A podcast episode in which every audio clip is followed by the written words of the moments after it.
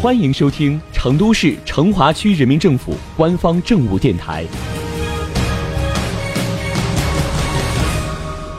成华新闻早知道》，一起进入今天的成华快讯。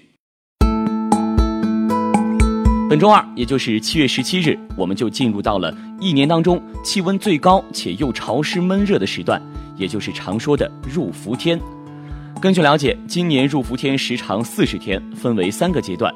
初伏时间是七月十七日到七月二十六日，一共十天；中伏从七月二十七日到八月十五日，一共二十天；末伏时间从八月十六日到八月二十五日，一共十天。俗话说啊，头伏饺子，二伏面，三伏烙饼卷鸡蛋。不过听上去啊，更像是北方老百姓的习俗，咱们南方呢，貌似不讲究这些。不过夏日炎炎，健康养生还是要注意的。除了尽量避免在强烈阳光下，特别是午后高温时段进行户外工作，如果必须进行户外工作或者活动时，要采取防晒措施，以及在饮食调理上要以清淡为主，适当吃些清热解暑的鲜蔬和鲜果。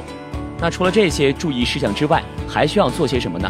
下面小编就来给你普及一下：一、热水洗澡去湿邪。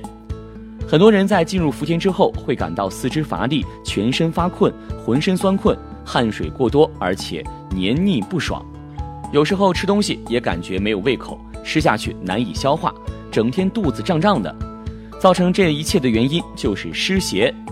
而对付湿邪的一个很好的办法就是洗热水澡。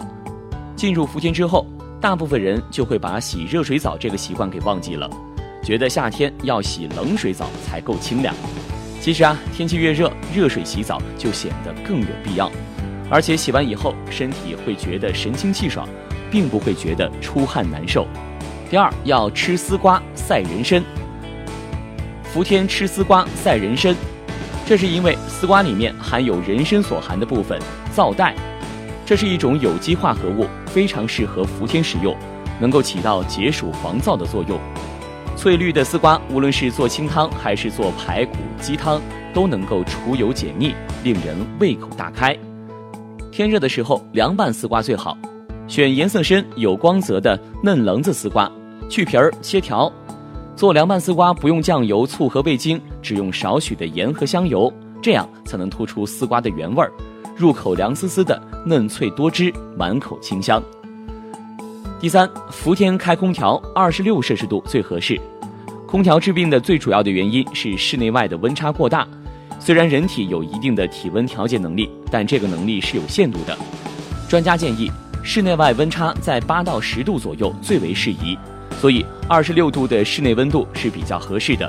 同时要注意，一般开空调两三个小时之后要开窗户透透气。好的，以上就是入伏以后要注意的一些事项。希望能够帮助你觅得一方清凉，愉快的度过这骄阳似火的时节。成华快讯，下期再见。